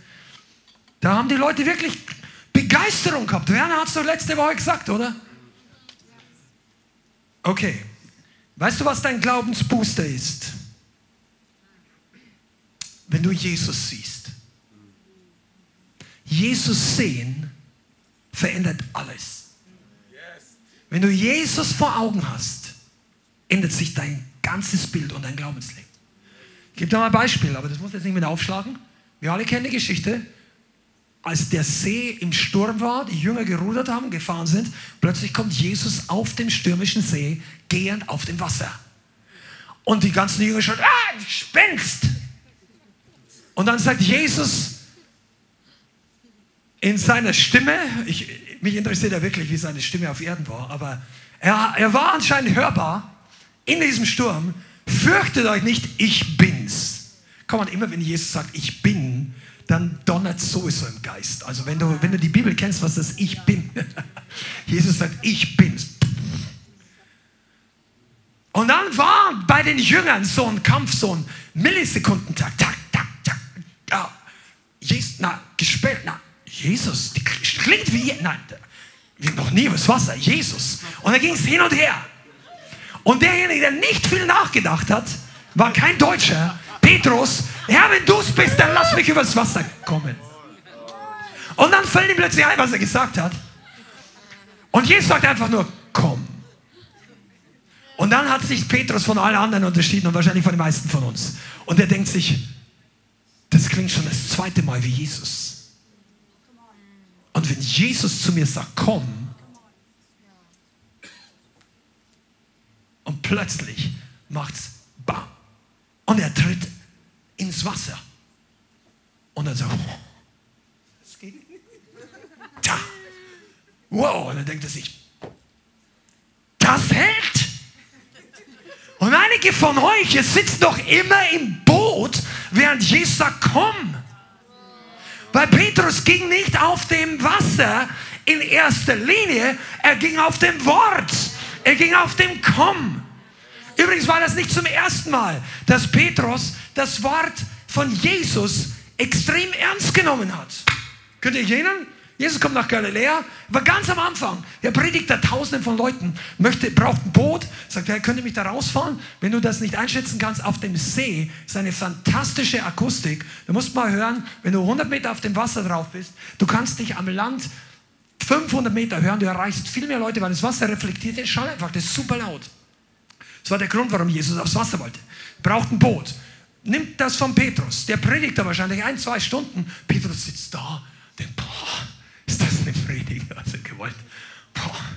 Und so weiter. Und dann äh, fährt er zurück und Jesus sagt, danke, so, ich mache jetzt eine ganz moderne Übersetzung, aber so sinngemäß, ja. Sagt, danke, dass ich dein Boot nehmen kann. Fahr nochmal raus. Lass die Netze nochmal runter so ungefähr, dann, dann kriegst du einen richtigen Fang. Und dann sagt der Herr, Wir haben die ganze Nacht schon gefangen, äh, versucht, das zu fangen, nichts gefangen. Übrigens, kein Mensch fischt am Tag, weil die Fische sehen das Netz. Und Jesus hat auch gesagt, fahr in die Tiefe. In die Tiefe sind die Fische, nicht oben. Das sind die unten. Sondern du fischst normalerweise am Uferbereich in der Nacht. Jesus sagt, fahr raus in die Tiefe am Tag. Dann sagt also, kommt der, der Verstand, sagt, der, der Mann hat keine Ahnung vom Fischen. Also warum? Aber, und wir haben eh nichts gefangen. Und, mehr, und dann kommt dieser legendäre Satz, bist du da? Aber auf dein Wort hin will ich das Netz nochmal aus. Auf dein Wort hin. Das war die erste richtige Begegnung, die Petrus, damals hieß er noch Simon, mit Jesus hatte. Und dann fährt er raus. Und dann ist das Ding so gut, dass die Bibel sagt, die Boote sanken. Und die übersetzt es zu sinken drohten. Ja, da steht das Wort. Also das heißt, das Ding hat, das so, der Segen war so gewaltig, das hat ihn fast runtergezogen. Sagen, boah, wir, hey, schmeiß ein paar zurück, wir gehen unter. So war der Segen Gottes. Und dann kommt Petrus an Land sagt, ja, oder vielleicht war Jesus noch dabei, geh weg von mir, ich bin sündiger Mensch. Das war die Offenbarung für Jesus. Also, sorry, die Offenbarung für Petrus über Jesus. Und weißt du, was das bedeutet? Petrus hat ihn gesehen. Er hatte nicht nur den Prediger gesehen, plötzlich hat er ihn gesehen, er ist der Messias. Er ist der Prophet, er ist ein Wundertäter, er ist der, der über, der ist der Chef über diesen See. Seit 25 oder 30 Jahren fische ich hier mit meinem Vater. Ich kenne das Ding in- und auswendig. Der ist der, der Chef kommt in mein Boot. Sag ich komme jetzt mit dir mit. Und er verließ sofort alles und geht ihm nach. Und ein paar Jahre später ist der gleiche Fischer in einem ähnlichen Boot auf dem gleichen See. Kommt der Sturm und der gleiche Jesus sagt, komm. Und er denkt sich, ja, der hat schon mal zu mir was gesagt und es hat funktioniert. Und einige von euch habt zu wenig Erfahrung mit der Kraft Gottes selber gemacht. Warum? Weil ihr, ihr schaut zu viel Fernsehen, glaub, nicht die Glaubensminusnahrung, Unglaubensnahrung. Ihr, ihr beschäftigt wenn es euch schlecht geht, ja, ich brauche jetzt Ruhe. Du brauchst nicht Schlaf, wenn es schlecht geht, du brauchst das Wort. Du brauchst Auferbau. Du brauchst Glaubensnahrung. Du musst da nicht 20 Kilometer laufen oder die Bibel rauf und runter lesen, aber du brauchst die richtige Quelle. Keine Passivität. Und wenn du voll des Glaubens bist, dann wächst du. Oh, come on. Wenn du auf Jesus schaust, wirst du im Glauben wachsen. Aber je, wer hatte, Petrus hat auf Jesus geschaut. David hat auf Jesus geschaut. Auf Yahweh. Auf, aber die Bibel sagt, dass Jesus schon im Alten Testament aktiv war. Und während alle anderen nur den Goliath gesehen haben, den riesenmenschlichen Kampfpanzer, dessen Schulter höher war als diese Decke hier. Das ist in, die Maßeinheit, die die Bibel sagt. Der, die Spitze seines Speers war so schwer wie die Kugelstoßer in Deutschland. Also, das, das hat er nur auf der einen Seite vom Speer, da war auf der anderen Seite auch noch was. Die, die Leute haben sich alle in die Hose gemacht vor, der, vor diesem Panzer. Und dann kommt jemand, der nicht ausgebildet war zum Kämpfen, also zum Kämpfen mit Waffen der Armee. Und weißt du, was David sieht? David sieht nicht Goliath, David sieht nicht die hunderttausende Philister, David sieht nicht die, die, die zitternden Israeliten und David sieht nicht Saul. David sieht da einen kleinen Mann neben seinem großen Gott, den er seit Jahren preist auf der Weide. Er sieht den gleichen Bären- und Löwentöter diesen Soldaten hier wegputzen. In seinem Verstand ist der Kampf schon gelaufen. Deshalb erzählt ja Saul auch. Saul, mit dem kann ich kämpfen, aber lass mir dir erklären, ich habe gegen einen Bären und Löwen gekämpft, der Herr hat sie in meine Hand gegeben. Das war ein Junge, der hat Jesus vor Augen. Gott, Yahweh. Weißt du, wo er das kannte? Weil er nicht Fernsehen geschaut hat. Sagst du, ja, der hat gar keinen Fernsehen gehabt. Ja, aber der hat auch nicht das, was seine Brüder die ganze Zeit geredet haben, gehört. Der hat nicht den Unglauben der Leute. Der hat sich mit dem Herrn beschäftigt. Und wenn du wirklich im Glauben wachsen willst, dann füll dich mal ab mit Glaubensnahrung. Such dir Glaubensvorbilder. Studiere ihre Taten und ihren Glauben. Ich gebe dir einfach mal Tipps. Lies mal das Buch von der Susa Street, von, wie heißt der, Tommy Welshell. They told me their stories. Schau es einfach eine Spur nochmal zurück. Ich, Das ist ein Buch, der erzählen Leute, die damals dabei waren, was Wunder passiert sind. Arme, die nachgewachsen sind. Eine Frau, die eine Salbung hatte für Zahnheilung. Wir, wir haben eine gute Zahnärztin hier, aber es gibt mehr. Die hat den Finger reingelegt, wo Zahnlücken waren, und da kamen Zähne nach. Da war die Schikaner Herrlichkeit in diesem Raum so hoch, so kniehoch, das ist eine Wolke der Herrlichkeit, dass die Kinder Verstecken gespielt haben in dieser Herrlichkeit. Das ist ein Kinderdienst. Freunde, brauchst du Vision für Kinder? Ich hoffe, ihr hört mich jetzt drüben. Dann sag mal Halleluja kurz an die Wand hier. Ja, die Herrlichkeit Gottes. Ja, das habe ich noch nie erlebt. Macht ja nichts, aber es ist möglich. Es ist möglich. Hast du mal von Yonki Cho schon mal was gehört? Der koreanische Pastor, der wirklich einer der größten Gemeinden zum damaligen Zeitpunkt, in 80 Jahren die größte Gemeinde der Welt gebaut hat, fast eine Million Leute. Der hat eine Vision gehabt für 5000, für 10.000. Weißt du was? Den haben sie kritisiert. Der hat am Anfang wenig Leute gehabt. Vielleicht so wie hier. Also ich meine im Vergleich zu den 800.000, die er nachher hatte. Und dann haben die Leute, ja, du predigst so laut. Warum scheißt du besser? Ja, ich, ich predige nicht wie für 50 Leute, ich predige wie für 5000. Und dann kamen die ein paar Jahre oder Jahrzehnte später. Yonki Cho, David Hogan, Mensch, manche von den Stories, das haben wir, es gibt viele andere, aber ich gebe dir mal nur ein paar Sachen weiter, die mich persönlich gesegnet haben. Du, ich hatte schon Verfolgung erlebt, weil ich so viel David Hogan anhöre. Oh, aber jetzt erzähle ich jetzt nicht viel drüber. Damals waren wir, unser Internet, also wir waren in einem sieben Häuserdorf gelebt und unser Internet hat einen ganz speziellen Sound damals gehabt. Kennst du das? Also 56 Kilobyte Internet, wenn du weißt, was ich meine. Wenn einer im Haus telefonieren will und jemand ist im Internet, der, hey Christa, geh mal raus aus dem Internet. Ich kann nicht, ich muss hier telefonieren. Das war die Zeit. Und in der Zeit habe ich einfach Predigten runtergeladen. Irgendwo habe ich welche gefunden und ich hatte dann irgendwie 70 Predigten von David Hogan auf meinem alten iPod. Da habe ich die meisten davon angehört. Hatte ich sonst nicht so viel Nahrung. Und ich fand das gut. weißt du, wisst ihr eigentlich, warum, das ist der Grund, warum wir manchmal hier so Lobpreis machen. Warum unsere Gottesdienste sind. Du denkst, das ist lang. Ich sage, wir haben ja nicht mal angefangen mit manchen von den Leuten, von denen wir gelesen. Also, weißt du was? Wenn du im Geist beginnst zu hungern und zu dürsten nach den gleichen Sachen, dann wirst du plötzlich verstehen, dass der deutsche durchschnittliche, wiedergeborene christliche Gottesdienst nicht das Normal des Himmels ist. Und vor allem nicht das, was in der Welt schon mal passiert ist. Wir, wir, wir denken so, ja, es gibt halt nicht mehr. Ich war in fünf verschiedenen Gottesdiensten in Deutschland, das ist halt nun mal. Nein, ist es nicht. In anderen Ländern fahren sie mit dem Jeep durch die Gottesdienstgebäude. Wenn du zu Fuß gehst, brauchst du eine halbe Stunde, bis du auf der anderen Seite ankommst. Google das mal, das ist eine der wenigen Kirchen, die man von, ich glaube, vom Weltraum aus sehen kann. Nigeria, Redeemed Church, wo über eine Million Leute und jetzt bald über drei Millionen reingehen. Ja, wie gibt es sowas? Ja, weißt du, weil die Leute nicht so Gottesdienst feiern wie bei uns. Wenn die beten, dann bebt die Erde. Halleluja. Du denkst vielleicht, warum müssen wir immer so beten? Weil ich habe zu lange die Leute in China zugeschaut.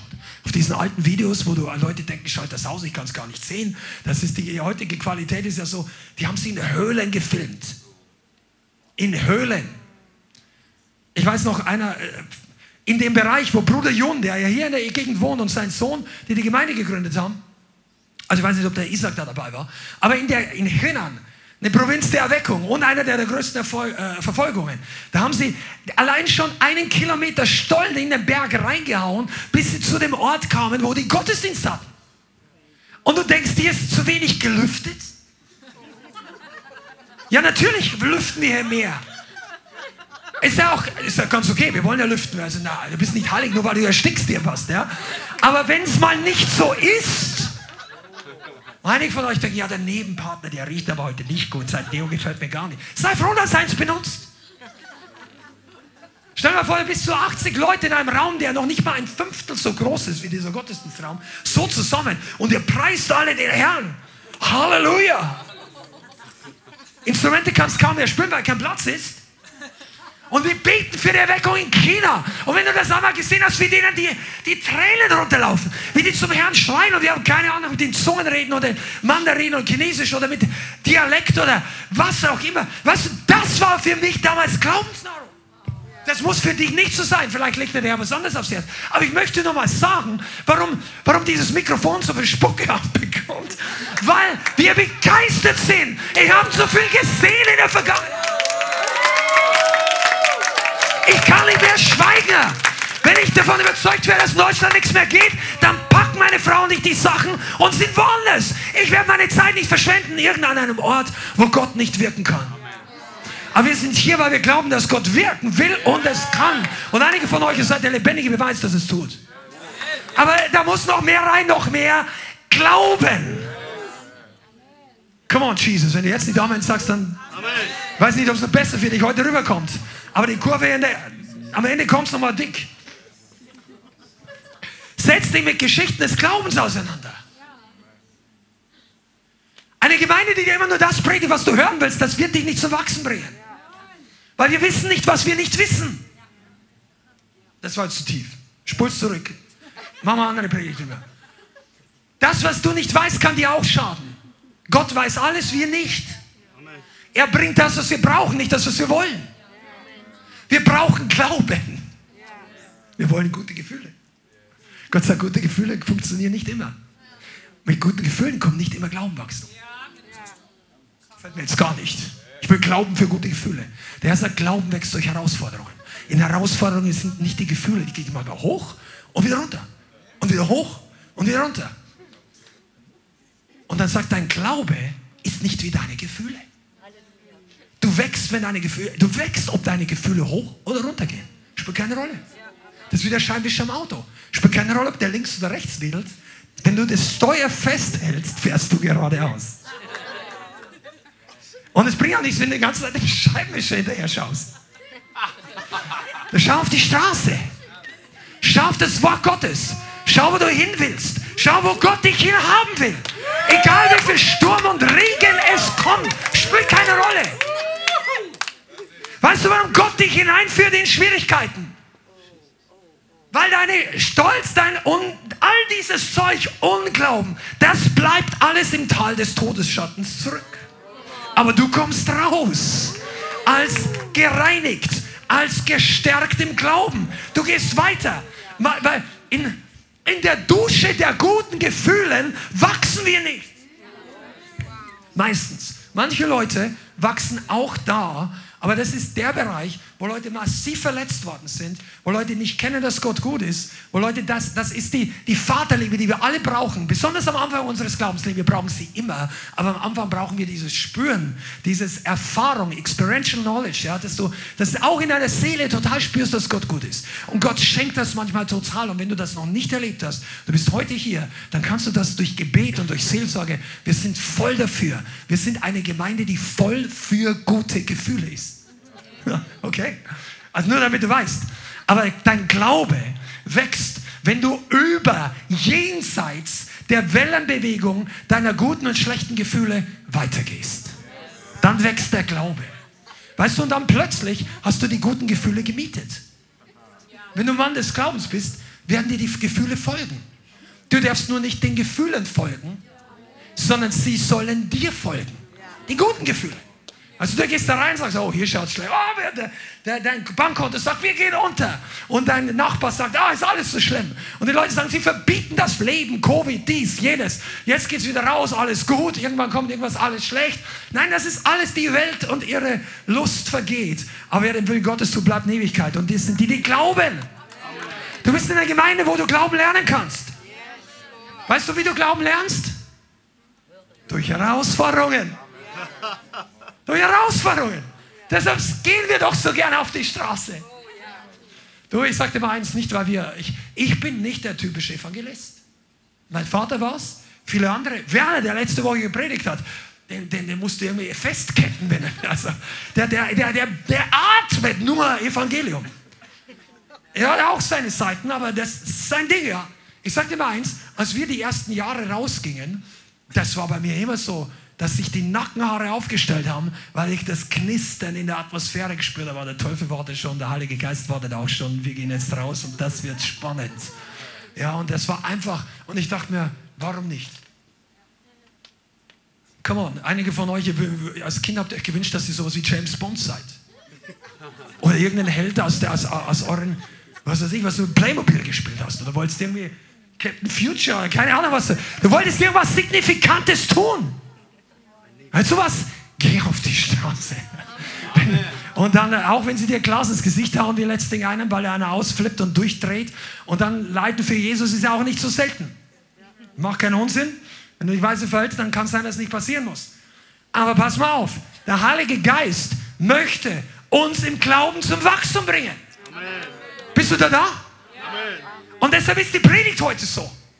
Du, wenn du im Verstand was suchst, sagt der Ritter eine halbe Stunde das Gleiche. Amen. Der Glauben soll wachsen. Ein Boxer, der sich vorbereitet für einen Kampf, der haut auch eine halbe Stunde auf den Sandsack ein. Das musst du ja nicht tun. Aber der Heilige Geist versucht seit einer halben Stunde, dich zum Wachsen zu bringen. Shandarakabasi. Halleluja. Komm am nächsten guter Punkt. Wir, wir, wir biegen die Endlinie ein, aber bleib dran. Wenn du genügend Vorbilder des Glaubens beobachtest, dann wirst du merken, dass diese Leute eine andere Sprache haben. Die reden nicht wie so die allermeisten Leute oder wie du und ich. Ich will mich jetzt nicht ausnehmen oder dich nicht ausnehmen. Aber weißt du, die haben eine Sprache des Glaubens. Die reden nicht einfach, ah, das wird nichts werden. Oh ja, uns fehlt das Geld.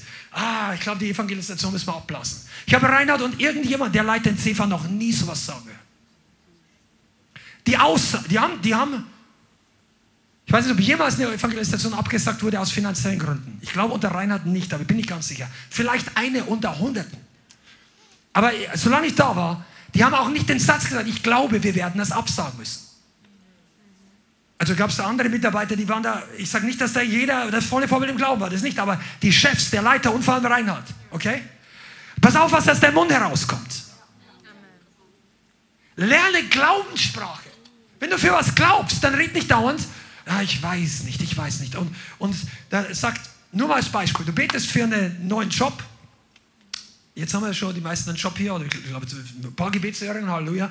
Aber wenn du, wenn, dich, wenn du für einen Job betest und jemand sagt dir, hey, lass uns zusammen, wie läuft es gerade? Und du sagst dann, ja, ich weiß nicht, ich weiß nicht, ob das es wird, ja, ich weiß nicht. Und jetzt habe ich schon so oft gebetet. Wir haben, natürlich, wenn du keinen Glauben hast, dann brauchst du Glaubensunterstützung. Ist auch keine Verdammnis. Aber wenn du die Entscheidung hast, Glaube ist eine Entscheidung. Red dich nicht in den Unglauben hinein.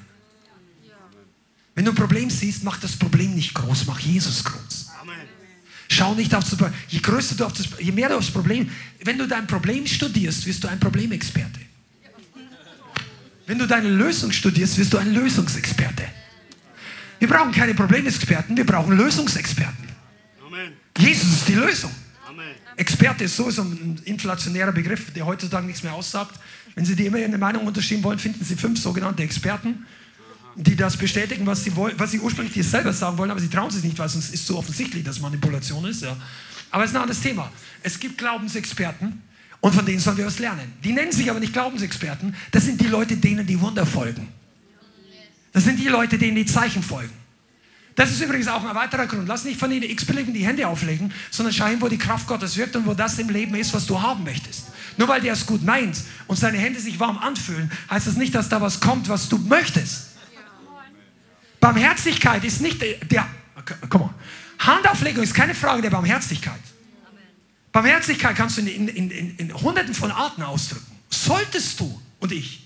Aber Handauflegung ist nicht eine Frage der Barmherzigkeit. Wir machen die Handauflegung nicht drauf, damit sich die Leute, die jetzt Gebet empfangen, sich besser fühlen. Handauflegung ist ein Kontaktpunkt des Glaubens, um geistliche Substanz zu übertragen. Und deshalb brauchst du die richtigen Vorbilder. Das ist total wichtig. Und ich glaube, wir sollten ein bisschen mehr dafür investieren, dass die Gemeinde, unsere Gemeinde oder die, die uns zuschauen oder noch hören, dass die Glaubensvorbilder der Vergangenheit wieder ins Gedächtnis gerückt werden. Dass es in Deutschland schon mal so große Versammlungen gab von Heilung, dass säkulare Zeitschriften die Titelseiten davon vollgemacht haben. Weiß heute fast keiner. Wie heißt es nochmal? Lahme tanzen unter der Kanzel oder irgend sowas. Der Hermann Zeiss, der schon lange im Himmel ist. Und es gibt noch andere. Steve Hill, einer von mir sehr geschätzter Revival Preacher in den 90er Jahren. Und der ist dann jetzt in, vor ein paar Jahren dann auch schon gestorben, vor einigen Jahren. Aber der hat noch eine lange Zeit weiter gepredigt, nach dieser Erweckung von Brownsville. Aber der war nicht nur ein Überführungsprediger und, und der hat sehr viel vom Heiligen Geist gehalten, vor allem in den ersten paar Jahren, das war klasse. Aber der hat, mir ist erst später aufgefallen, der hat wirklich ständig Glaubens gesprochen. Weißt du wie? Der hat die Leute über Überführung gepredigt und hat gesagt, you're gonna get right with God tonight.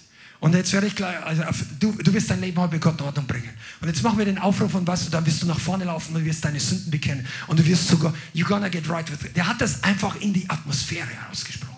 Der hat nicht gesagt, ah, du wirst heute, wenn du dich nicht bekehrst, gehst du verloren. Bekehr dich heute oder geh verloren. Das war nicht seine Sprache. Der hat gesagt, du wirst dich heute Abend bekehren. Jetzt ist das Englische ein bisschen anders wie das Deutsche von der Formulierung. Aber trotzdem war da eine Sprache des Glaubens dahinter dann, dann wenn, du, wenn du jetzt mal denkst, dich überfordert ja diese Gemeinde manchmal. Dann bin ich ein bisschen ehrlich hier. Ah, Gibt es hier ehrliche Leute? Denkst du, ah. ja.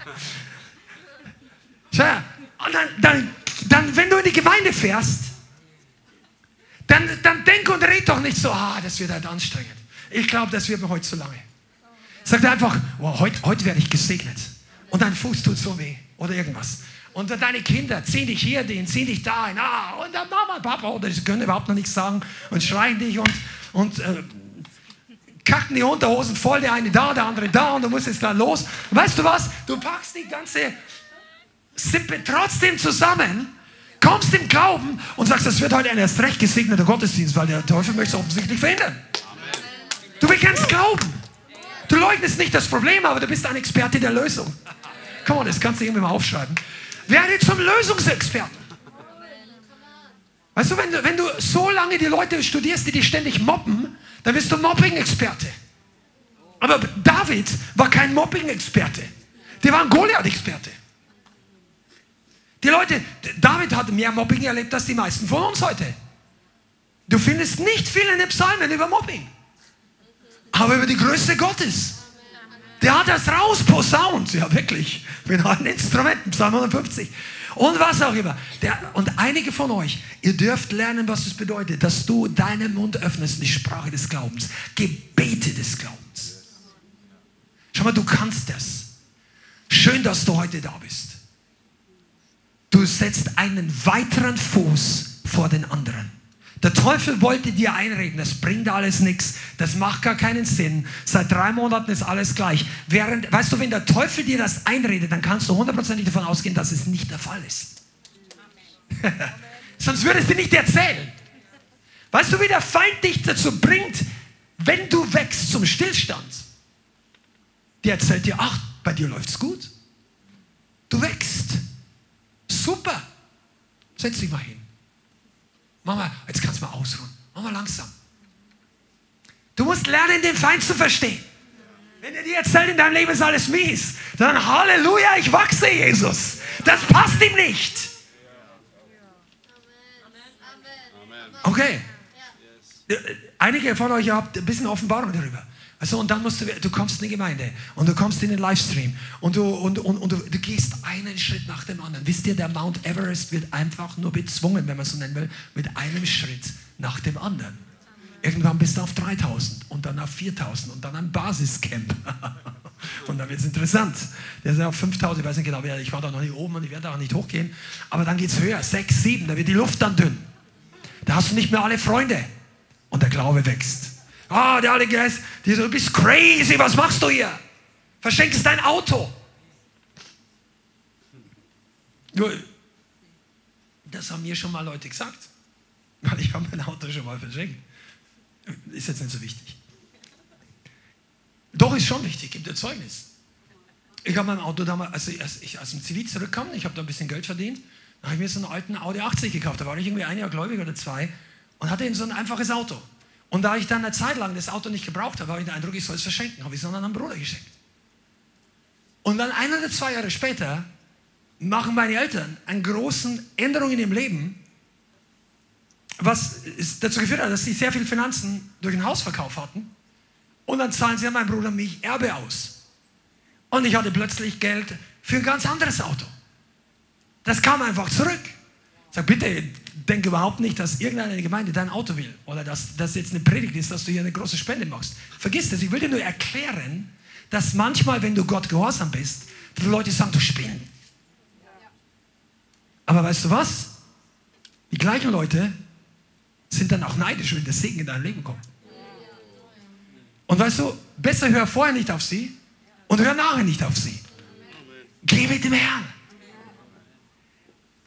Und wenn du die Sprache des Glaubens sprichst, dann hast du manche Leute, die nicht verstehen.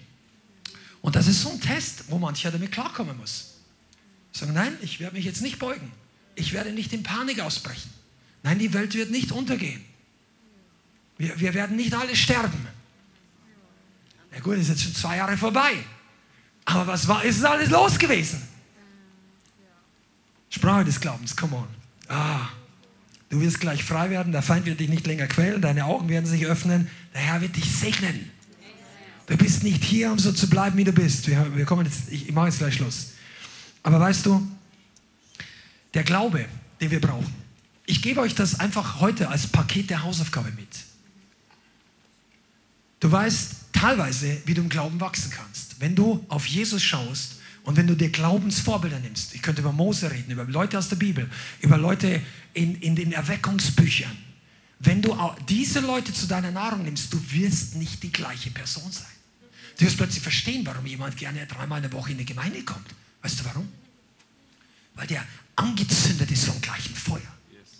Wenn du aber nur angezündet bist von der Welt, dann deine Nahrung, das wird für dich nicht schwierig sein.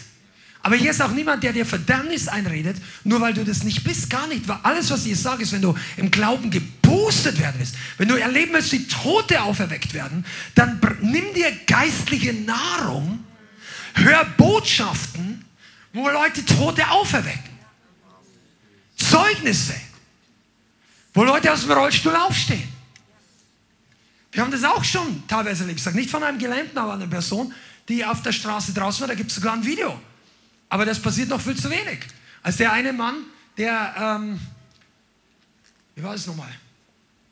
Ist ins Gleisbett gefallen und hat sich den Fuß so kompliziert gebrochen, dass noch, dass irgendwie, ich weiß nicht, wie viel Eisen er im Fuß dann hatte, und konnte monatelang nicht gehen. Ist zum allerersten Mal aus dem Krankenhaus raus und konnte nur rumrollen mit dem Rollstuhl, ist noch nicht wirklich gelaufen. Du hast überall noch die Schnitte und die Löcher der, ähm, wie sagt man, diese Nägel, die da drin waren, die haben es gesehen. Und der ist am Sommer äh, ohne Schuhe im Rollstuhl dort bei der Schäfergasse auf der Zahl gewesen. Und dann haben wir für ihn gebetet, zwei Leute. Und dann gesagt, probier's mal. Dann fängt er an zu laufen. Weißt du? Und es gibt Dinge, die Gott tut, wenn wir im Glauben beginnen zu handeln. Handeln ist das Entscheidende. Und dann möchte ich jetzt abschließen. Wir brauchen nicht nur Glaubensnahrung, wir brauchen nicht nur Glaubenssprache, sondern Handeln mit dem, was du glaubst. Du musst dich in Bewegung setzen. Mach was damit. Smith Wigglesworth hat gesagt, the acts of the apostle were written because the apostle acted.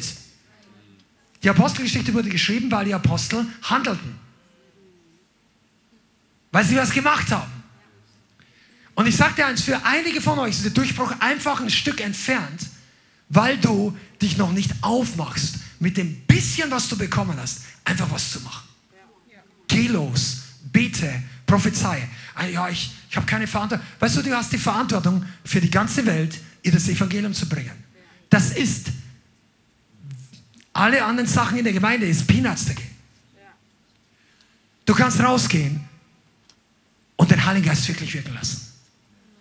Dafür sind wir noch hier auf dieser Erde. Dass Gott durch dich und durch mich sich verherrlichen kann.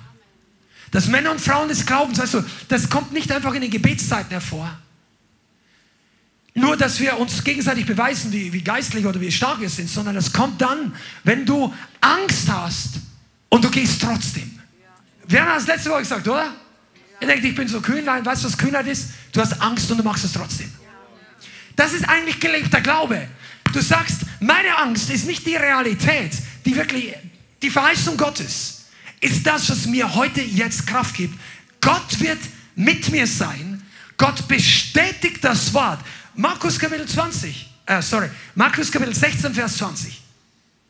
Sie gingen aber hin, er, der Herr aber ging mit ihnen mit und bestätigte das Wort durch nachfolgende Zeichen. Und einige von euch, genau das ist dein Schlüssel. Wenn du dich aufmachst und sagst, nein, ich werde nicht mehr passiv sein. Ich bewege mich. Ich tue was. Glaube zeigt sich, wenn wir was damit machen. Wenn du das, was du hast, einsetzt, wenn du Risiko eingehst, wo du auch was verlieren könntest, aber du vertraust total auf Gott. Glaube zeigt sich, weißt du, die, die Leute, die alle hier so begeistert springen, einige von euch, die später reingekommen sind im Lobpreis, wenn die Leute hier nach vorne kommen oder einige, oder ihr schaut manchmal im Bild, seht ihr ein paar Leute, die hier wirklich äh, den Herrn feiern, das sind nicht alles Leute, die gerade den besten Tag in der Woche haben. Das sind Leute, die im Glauben gehen und den Herrn preisen. Und plötzlich ändert sich die Atmosphäre. Und das ist für uns alle da. Okay, ich möchte mit dem Satz Schluss machen. Mach keine Kompromisse mit deinem Glauben, nur weil du anderen eine Gefallen tun willst. Okay? Das ist auch sehr wichtig, dass wir nicht beginnen, menschenfürchtig zu werden. Auch nicht für das Leithaus. Auch nicht, weil alle hier tanzen, nur deshalb. Nein, mach's für Jesus. Und dann wirst du auch zu Hause in einer Besenkammer tanzen, wenn dich keiner sieht. Und dann wirst du die, den Sieg haben. Amen. Amen. Bianca, komm nach vorne. Wir wollen jetzt einfach beten. Und ich möchte das in den geistlichen Raum reinstellen. Ich empfinde, dass es dran ist, dass wir als Gemeinde für die Dinge, die in der Zukunft kommen, uns bereit machen, dass wir in den nächsten Level des persönlichen Glaubens weitergehen dass du wächst. Die Bianca hat es vor ein paar Wochen zu den Mitarbeitern gesagt. gesagt, mach dir mal Gedanken, wie du in den letzten drei, vier Monaten gewachsen bist. Und das Gleiche möchte ich euch auch heute sagen. Und das ist keine Verdammnis oder irgendwie so, sondern einfach mal, überleg dir doch mal, in welchen Bereichen bist du vorwärts gekommen. Und heute ist ein Tag, wo du bewusst dir vornehmen kannst, ich werde im Glauben wachsen. Amen. Lass uns aufstehen.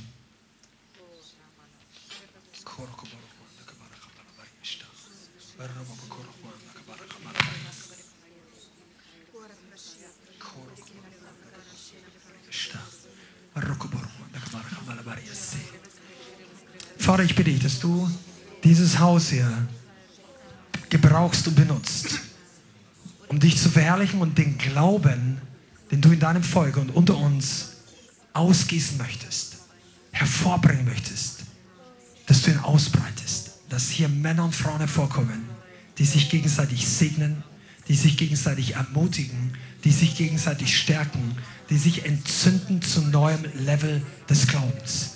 In Jesu Namen. Ich glaube es einfach mal dran, wenn jeder von euch einfach mal ein paar Sekunden in Zungen betet oder in Deutsch und du dein Herz Gottes ausschüttest. Weil ich glaube, dass einige von euch wirklich Offenbarung empfangen haben, dass das, was sie bisher gedacht haben, das Glaube ist, dass es nicht das Endstadium und das Level ist, wo Gott dich haben will, sondern dass da viel mehr da ist. Vielen Dank fürs Zuhören. Wir hoffen, die Botschaft hat dich inspiriert und weitergebracht. Diese und noch mehr Botschaften findest du auch als Livestream auf unserem YouTube-Channel, zusammen mit Live-Worship und vielen bewegenden Zeugnissen. Wir würden uns freuen, wenn du auch mal in unserem Gottesdienst vorbeischaust. Alle Infos dazu findest du auf unserer Webseite, auf Facebook oder Instagram. Links dazu findest du in der Beschreibung. Schreib uns gerne dein Zeugnis oder dein Gebetsanliegen unter info at lighthouse.center. Tschüss und bis zum nächsten Mal.